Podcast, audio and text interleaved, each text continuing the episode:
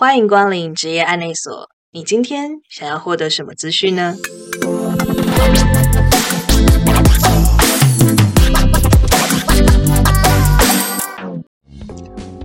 大家好，我是阿拉尼。今天我们要来聊聊不动产招商顾问这个主题。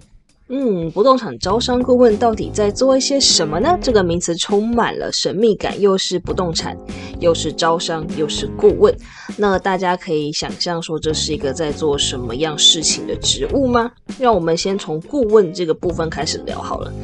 顾问它其实是一个颇为巨大的产业。有些人可能会一开始想到说，诶，顾问应该就是那些帮公司企业来改善营运状况的商业顾问吧？嗯。他们确实是顾问的圈子里面 名气最大的一群人，因为他们是顾问里面演最能赚钱的一群。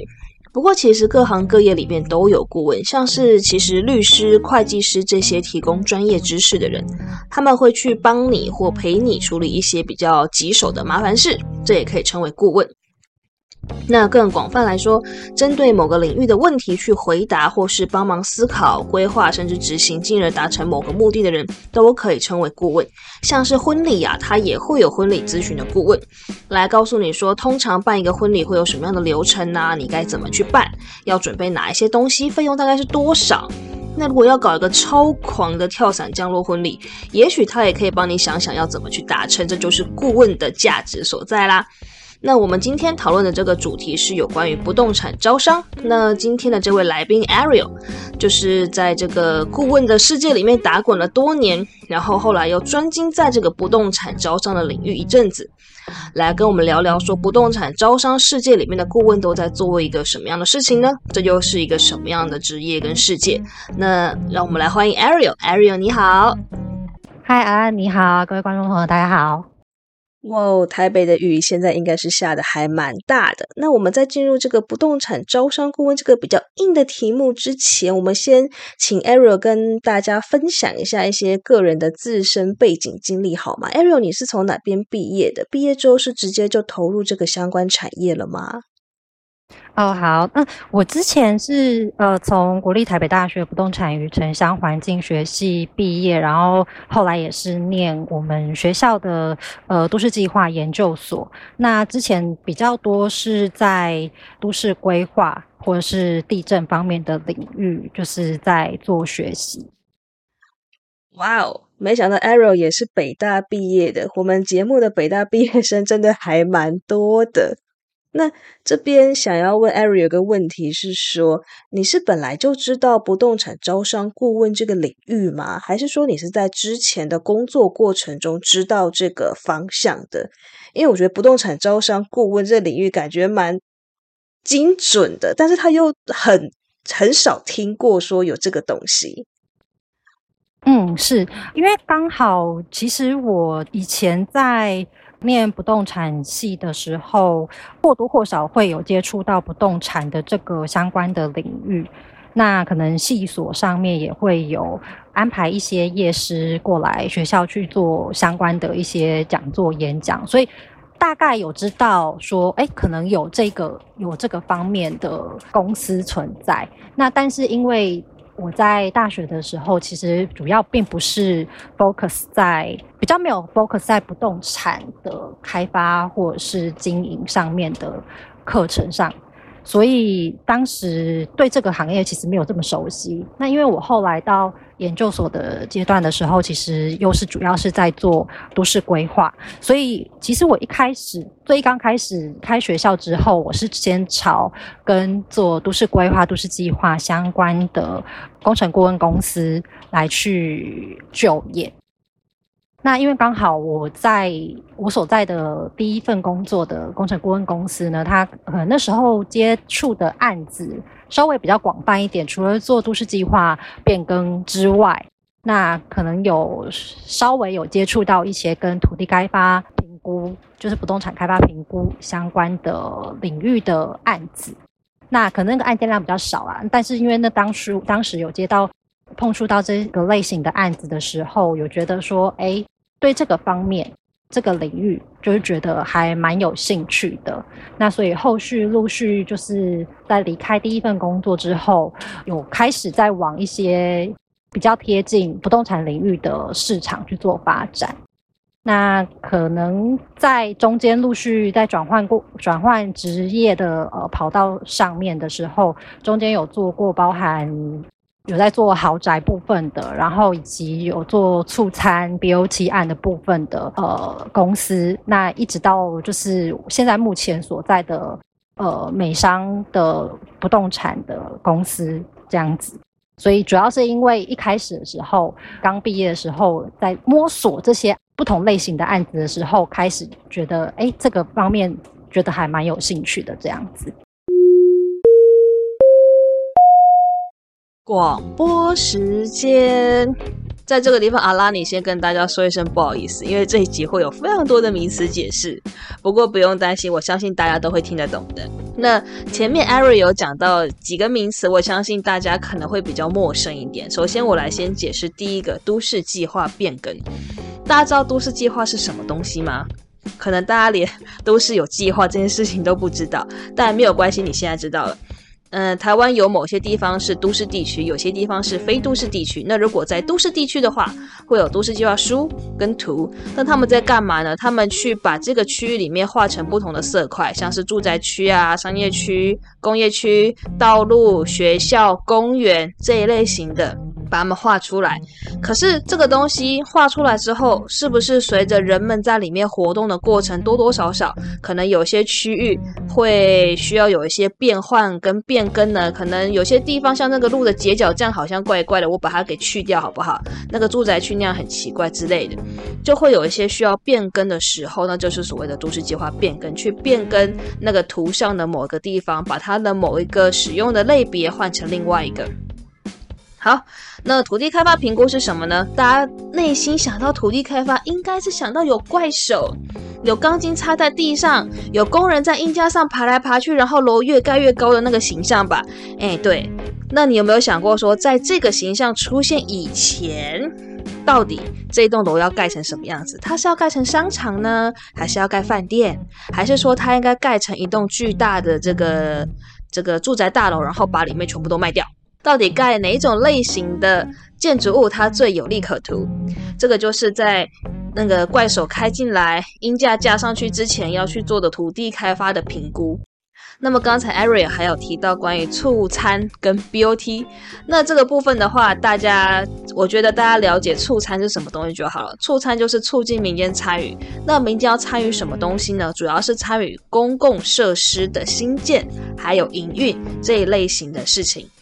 呃，好像很抽象，不过你想想看，高铁它就是一个例子。高铁呢，就是这个民间它参与建设，还有营运，那最后呢，这整个的权利它会再转还回去给政府。那好像高铁很遥远，那最接近大家一般生活的就是运动中心，还有什么学校的游泳池。我相信大家多多少少应该有去运动中心运动过的经验，或者是说一些学校他们有游泳池的话，你有没有想过说，就是学校的那个游泳池，它有些时候会收外面来的客人，那到底是谁在负责收票，谁在负责开课程？都是学校的老师吗？体育老师下课之后还这么累，真的是太过分了，对不对？所以很多时候，为了让这些公共设施，不要小看学校的游泳池，它也是一种公共设施哦。为了让这个公共设施它可以达到利益的最大化，它可以服务最多的人，达到最多的效用。什么效用呢？让大家的身体更健康。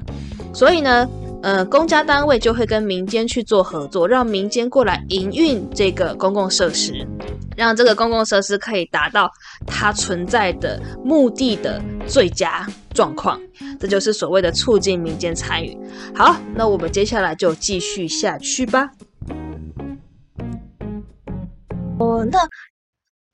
刚才 Ariel 跟大家分享说，你是在第一份工作的时候接触到不动产的这个领域。那这个领域它有什么样的一个魅力，或者是跟你有什么样的契合点，让你觉得你想要完全投入在这个范围里面呢？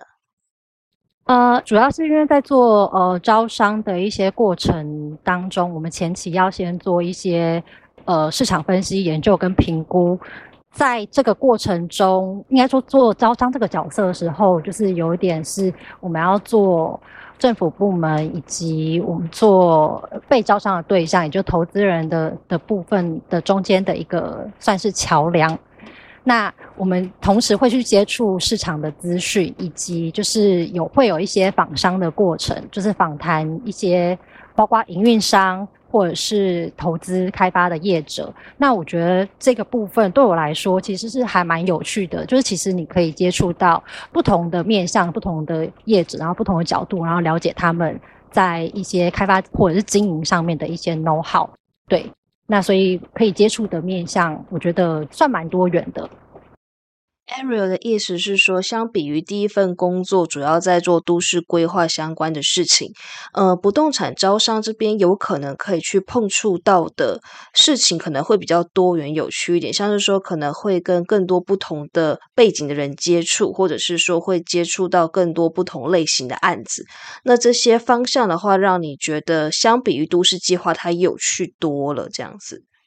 哎，我觉得其实算是算是这样。然后另外一个方面是因为都市规划，呃，不是说都市规划不好，只是通常我们一般来说就是做都市计划相关的案件的话，可能包括比较多，我们会做都市计划通盘检讨。那我们可能是做一个都市计划区的通盘检讨的时候，做这个相关的规划，你不会在很短期内看到它的成果是什么，效果是什么，就是。它可能需要比较长的时间，你才会看得出来哦。这个这个地方就是未来长远的发展，呃，可能会长成那个样子。可是那个需要很久很久的时间才能验证说，哦，这个东西之后会长成这个样。可是做不动的话，你可以比较快可以看到它出来它的成果是什么，因为它已经落到就是比较实际，实际上面空间上面已经落实成那个样子了。所以比如说。呃，假设如果说土地开发，那我们现在做土地开发的招商，他可能预计招商完成之后，可能过个两年、三年、四年之类的，他可能你就可以看到说，哦，你这时候你之前做的案子，它已经盖成了那样子的建物，或者是它已经变成这样子的园区。那我觉得，就对我来说，会是一个比较有成就感的事情。这个成就感可以是比较在短期之内，我可以看得到。成果的这样子，那这个地方我也跟大家补充一下，刚才 Ariel 讲的通盘检讨是什么？就是大家还记得几分钟前的那个名词解释时间，我们有讲过都市计划嘛？那通盘检讨呢，就是针对一个都市计划区一个比较大的范围去做一个全面性。通盘性的检讨来看，说有什么地方需要做变更，需要做改变，这样子来以符合后续可能未来十五年、二十年左右的发展。那它耗时会比较久一点，因为一个都市计划区它可能非常的大，有些时候可能就是一个市、一个城市的那个 size 的，所以说它的速度是比较缓慢的。那都市计划这件事情，它要看到一些成效，有可能是要。二十年甚至是三十年的时间，你才有办法看到说，当初在某个计划书上面画的图，它真的有长出一些高楼大厦，或者是说，诶，它真的有符合当初的期待在发展跟成长，它的速度颇为缓慢的。嗯，是因为包括在做都市计划范围，可能会就是比较广，有包括到上位的，可能到国土计划，然后上位的空间策略规划。偏上位的一个指导计划的部分，那到落实到实际空间上面，需要一些时间来去发酵，这样。嗯，了解，Ariel 就是在这个。领域的选择上是对应到自己的一个性格，希望可以比较快一点看到可能在手头上的业务可以长出实体的样貌，会有比较多的成就感。那这边的话，其实我也有点好奇，因为 Ari 有待过本土的公司跟外商的公司，那会好奇说，就是外商公司是不是真的比较有吸引力？呃，我觉得基本上，呃，本土跟外商的公司。外商公司对大部分人来讲还是会有一定的吸引力。那后来会选择外商公司，分是因为觉得说可以接触到规模比较大的案子，比较大的案子，他可能还是会倾向是，因为如果是如果是外商公司的话，可能会认为说它比较具有国际招国际厂商的能力进来，那我们可能就会比较有机会可以接触到。规模比较大，那比较具有指标性的案件，那可能就是比较本土的顾问公司的话，那因为可能包括人力上面跟资源上面是稍微比较限缩一点，可能可以接触到的规模会相对比较没有那么大，所以当初我那时候会这样会有这样子的选择的话，主要的考量是因为希望可以再接触呃触角看到的视野。就是看到案件的视野可以比较广，然后比较具有指标性这样子。哦，原来外商公司可能比较容易接触到一些比较有指标性的案子，但是什么样类型是比较指标性，哪些是比较普通的？Ariel 既然两边都待过，可不可以跟我们分享一下，就是说这些不同类型的案子大概是什么样子，哪一种取向的？嗯如果以我自己接触过案子，像我之前以前待过的本土的，主要在做促餐的公司，有接触促餐的 OT 案，可能之前在本土公司的时候，比较多是接触一些停车场啊、游泳池，或者是一些比较小小型的公共建设的营运。那到目前的公司的话，我们可能就可以比较接触到比较大型规模的。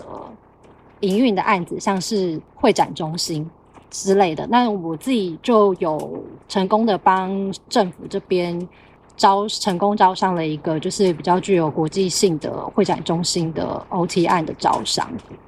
对，那可能这个就是我觉得，诶，我可能在呃本土的，就是可能规模比较小的公司，跟呃我在外商公司可以接触到的，就是光是在这种促餐的 OT 案上面的差别。其实就有一定的差异，那可以看到或者是接触到的厂商的类型，其实就会不太一样。哦，Ariel，你的意思是说，即便都是都在做招商这件事情，但是可能本土跟外商的规模不一样，他们有办法去协助招商的那个东西，它的规模就有差异。像本土的话，有可能它只能做比较小型的，像停车场、游泳池；那外商公司它规模比较大，就它就可能可以去做像会展中心这一类。那不同程度的这种标的，它可以来投标的厂商规模也当然就不一样。可能就是外商公司，他有办法接触到的来投标的厂商，会是比较厉害的那一种厂商类型。那我想要问说，就是在这个有可能会接触到比较厉害的客户的前提之下，会不会其实要进入外商公司的门槛会蛮高的？你们新鲜人可以进去吗？就是没有一些工作经验的大学新鲜人。嗯，其实这个部分其实是没有一定啦。我们公司的部分的话，虽然当然可能会比较多，会倾向希望就是是有呃一定经验的的同事进来，但是我们其实也是有毕业之后来到我们部门里面工作的，其实还是是有。那只是做这个相关领域的话，当然是如果说你过去有相关的一些背景，那可能。会比较容易可以上手，就如果你是是在做都市规划领域，或者是做土地开发，或者是不动产相关领域，这边已经有相关的一些 know how 一些知识的话，你会会比较容易上手。但其实也没有一定说必须要是你有念过不动产、念过都市规划的人才可以，因为其实不动产部分其实它涉略的部分其实也是还蛮广的，因为我们主要是在以我们公司可能主要 focus 在商用不动产上面，商用不动产它其实就可能包括了商办、商办大楼、那旅馆，然后就是还有商场等等的那。如果说今天，因为我们要做这个一些相关评估，我们可能这几个领域可能都会需要，就是有一些懂这方面的人才进来。那如果说假设啊，你可能不一定是真的，以前是学不动产或都市规划这些相关的领域，但是你可能待过旅馆业，对旅馆的那个评估的部分，你可能还蛮熟悉的，或者是您懂商场的呃怎么做招商，或者是针对。办公的部分，哎，搞不好有可能是也有接触过呃办公招租等等的经验的话，那其实这个部分也没有说你仅限只有限缩在于呃，你在学历上面有这样相关的经历。那至于是不是就有排除大学新鲜人或者是刚毕业的新鲜人，这这件事其实没有一定。就是如果说在个人特质上面觉得评估哎是适合的，其实也是有可能有机会可以进入的。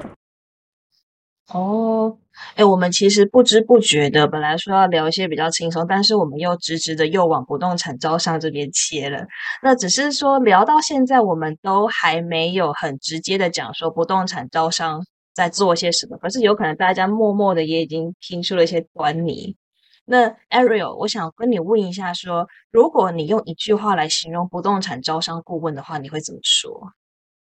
嗯，我觉得其实不动产招商的顾问是，我觉得是一个比较像是媒人的角色，因为刚刚前面大家可能听到就是有关什么场馆的营运的那个招商，或者是游泳池营运招商，或停车场营运招商，会展中心的营运招商，好像听不太出来这个跟不动产的那个关联可能 link 比较弱，因为其实我们主要是。在做从事有关不动产相关的招商评估跟策略规划的顾问工作，那我们自己是主要尤其是针对商用不动产的部分。那为什么说这个部分我们会有点像媒人的角色？一个是我们大概可能工作范围可以分成大概几个领域，一种是我们是担任政府机关的招商总顾问，那像是比如说捷运联合开发。促餐的，刚刚说到促餐的 BOT 或 OT 等等的，那以及公办都跟或者是设定地商权这种，就是政府机关他们有这个招商招厂商进来做开发投资的需求话，那我们会担任他的招商的顾问，这是一个。那简而言之，就是我们帮政府找到投资人来参与投资。那第二种的话，就是我们也担任民间企业的备标组顾问。那所谓的备标呢，就是指刚刚我说的政府机关会有做前面这个招商的一个作业。那如果说民间企业有这个想要投资、参与投资的这个需求的话，那我们就是帮民间的企业来做这个竞标的准备，包括他们要投这个案子的时候，他们需要出具计划书。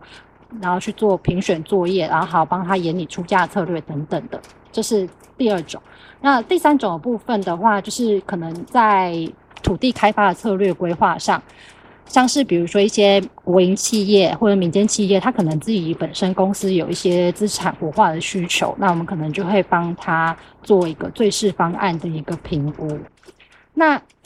为什么说是有一点像媒人的角色？因为我们可能是有担任政府机关的招商的一个顾问，我们也担任民间企业的一个背标的顾问。就是其实在这个两个两者的中间，我们在要帮政府找到合适的投资人来投资，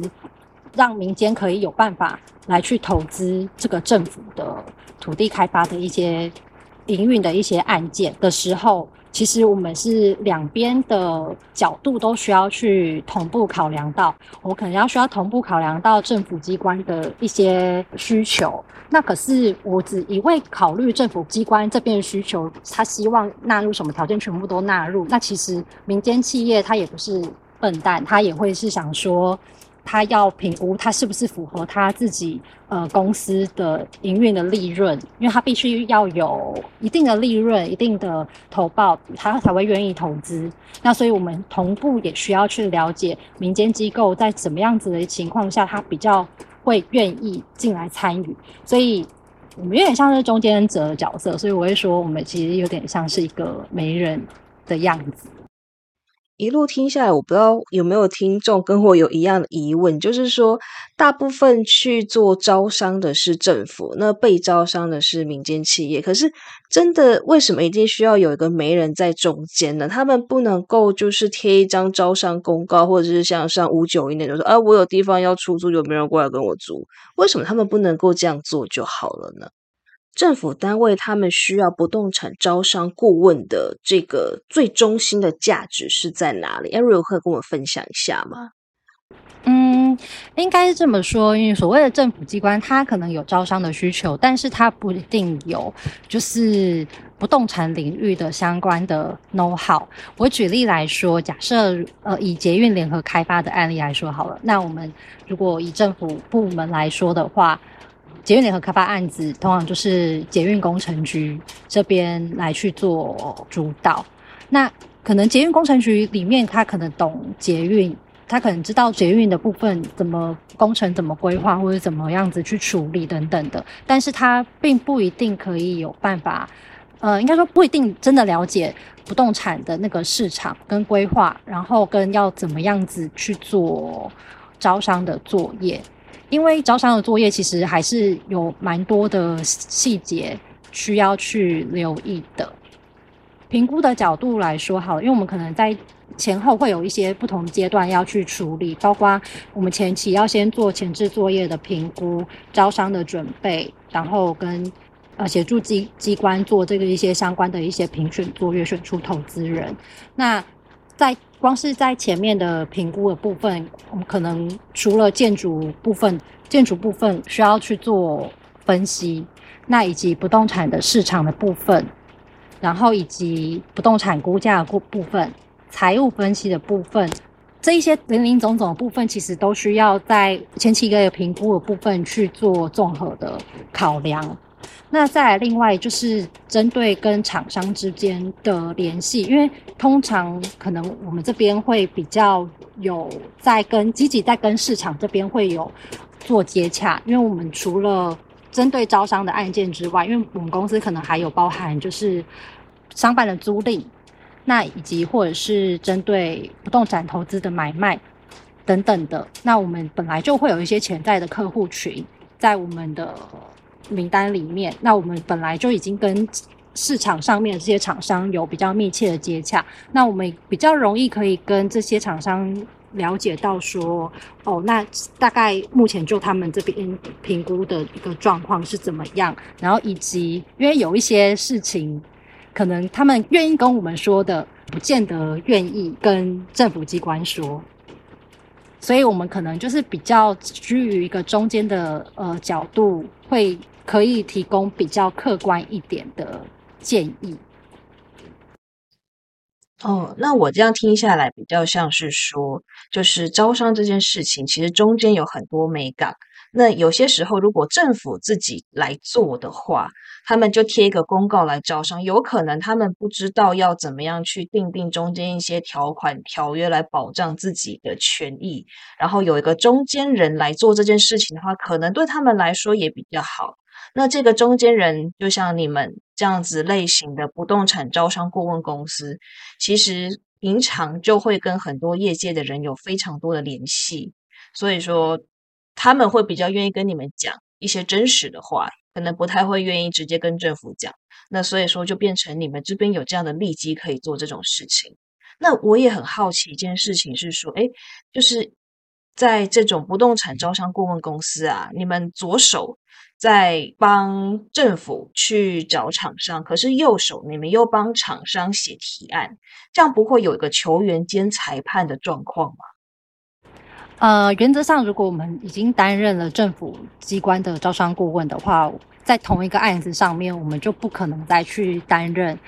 民间企业的备标顾问。呃，我举例啦，例如捷运中校复兴站要就是找投资人，虽然说他现在其实不需要，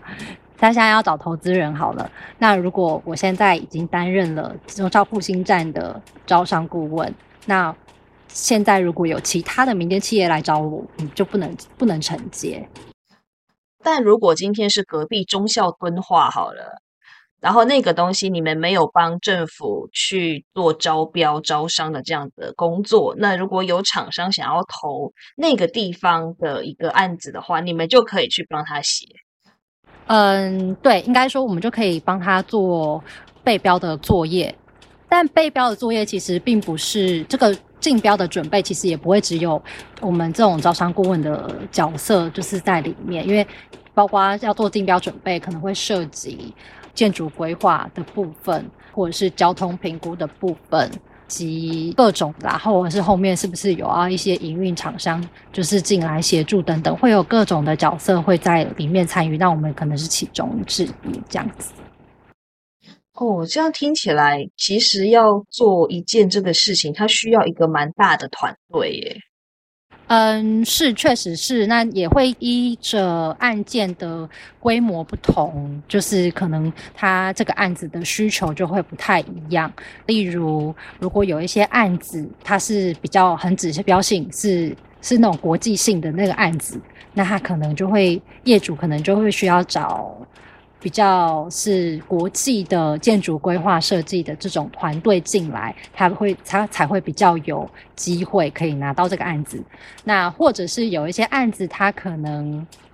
呃除了不动产开发之外，那他会有绑一些就是其他的营运条件的话，特殊的营运条件的话，那可能也会找这个领域的顾问。一起进来参与，所以这个应该说整案子会需要的一些团队，会依照就是这个案子的规模或者是特性，会有不同的一个组合。哦，那这些团队是不是都由你们来寻找？就是说你们统包这些团队的搜寻？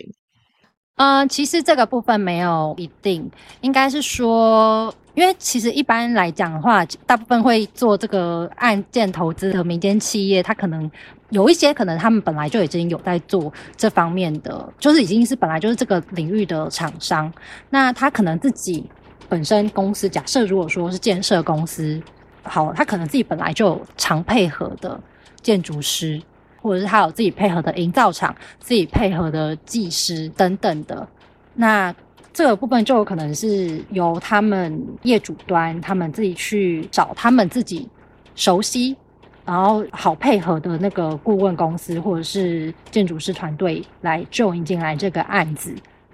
对，这是会比较常见的一个形态。那你说有没有可能是业主这边会希望我们就是全部统统合，那全部所有的团队都是由我们公司这边来去？统筹所有的每个团队，这样其实也不能说没有，也不无可能。那一来是如果说要绑在我们之下的话，那可能就是中间可能会有另外会有管理费等等，不一定啦，不一定。那通常这这些案子，土地开发相关的案子，可能会有建筑的部分。就是可能像是建筑师的部分，那建筑师除了在备标阶段他帮忙去做竞标的准备之外，那如果说得标了之后，通常会有还会有得标之后，建筑师跟业主这边要怎么谈后面真的要开始实际上面就是要做开发新建端的时候的这个建筑规划的那个费用，这个通常不太是我们能够决定的，所以一般来说，通常啦，